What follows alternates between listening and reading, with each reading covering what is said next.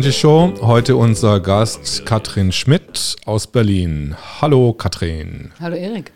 Hallo. Ähm, du bist Ärztin? So ist es. Ich bin niedergelassene Allgemeinärztin, habe eine normale Kassenpraxis, allerdings mit der wichtigen Erweiterung durch Homöopathie. Ähm, kann in meinen normalen Alltag viele Aspekte integrieren, die in der normalen Schulmedizin keine Antwort kriegen. Wie sieht denn mittelalterliche oder wie sah mittelalterliche Medizin bis zu diesem Zeitpunkt aus, wo Hahnemann quasi. Es waren im Grunde genommen ähm, im Wesentlichen ähm, Aderlässe oder ähm, Versuche, so Reinigungsversuche, dass man Leuten äh, Abführmittel gegeben hat in großem Maße ähm, oder auch ein schönes Beispiel, dass man bei Cholera den Leuten verboten hat zu trinken. Ne? Und er hat halt in dieser Zeit, wo er im Altbalkan war, die Malaria kennengelernt, also auch die äh, Symptomatik äh, genau studieren können. Und hat dann äh, diese China-Rinde, äh, die ähm, Toxikologie der China-Rinde übersetzt und hat festgestellt, Moment, Moment, das ist doch genau die Symptomatik, die ich kenne von meinen Malaria-Fällen, die ich gesehen habe. Was ist denn der, der, der, der, gibt es überhaupt so einen Typ Homöopathiearzt oder? Das ist eine gute oder, Frage. Ja. Ähm, es gibt natürlich ähm, so viel Homöopathen, also so viele unterschiedliche Homöopathen, äh, wie praktizieren. Also wir sind schon eine sehr ähm, ja, eine besondere Gruppe. Also äh, es, das Tolle an der Homöopathie ist, die hat eine ganz feste Grundlage. Ähm, also das ist dieses Organon, von dem ich dir erzählt habe. Mhm. Aber letztendlich ist der Stil, mit dem du Homöopathie machst, immer abhängig von der Person, die die Homöopathie macht.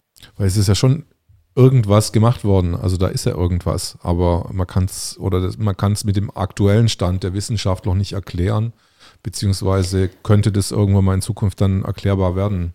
Das ist, ähm, das hoffe ich, oder das wäre das wär spannend, ne? Mhm. Dass, dass man auf diese Ebene geht, wo man solche Sachen erklären kann. Ne? Gibt es sowas auch wie Ameisen, die dann zerrieben werden oder ja, sowas? Ah, okay. Klar. Okay. Ja, schönes, Räum, schönes Räumermittel. Genau, das habe ich mir gerade gedacht, wenn ich mir so diese Ameisensäure vorstelle, die dann irgendwie so zwickt irgendwie. Ja, es ist halt eine Methode, die ist ähm, in der Produktion sehr billig. Ne, du musst einfach nur Substanzen, die bereits da sind, verrühren. Die musst, du musst die prozessieren und dann hast du ein homöopathisches Mittel. Das heißt, auch in ähm, armen Gegenden kann man im Grunde genommen homöopathische Mittel ähm, mit wenig Aufwand herstellen und damit relativ hohen Wirkungsgrad erreichen. Das ist ja eine der Sachen, die ich so liebe. Ich kenne keine nachhaltigere Medizin auf diesem Planeten als die Homöopathie. Ja, die ist, äh, du hast da äh, keinen großen, also es ist eine sehr nachhaltige Art, das zu produzieren.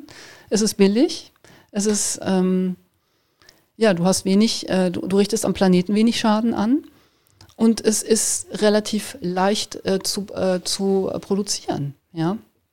Aber wäre das, wär das nicht einfach viel besser für, für Deutschland, also eine Medizin zu haben, die jetzt äh, einfach weniger kostet?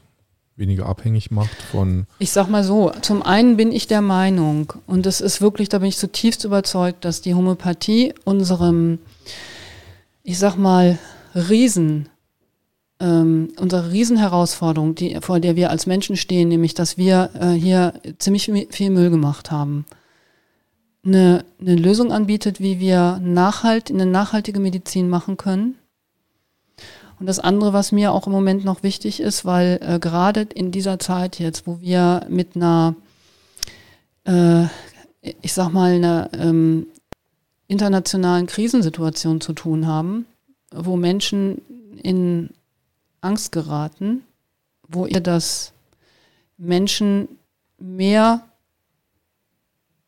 seelische Probleme haben als zum Beispiel noch vor zwei Jahren eindeutig mehr haben, weil ich habe die jeden Tag in der Praxis.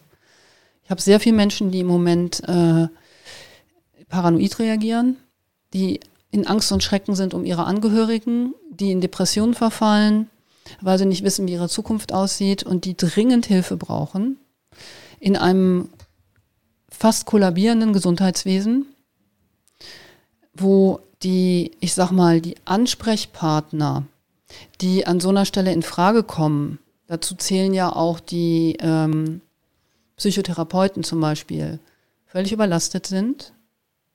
Und wir Homöopathen zu denen gehören, zu der Gruppe an äh, im Medizinsystem Tätigen, die Menschen zuhören. Mhm.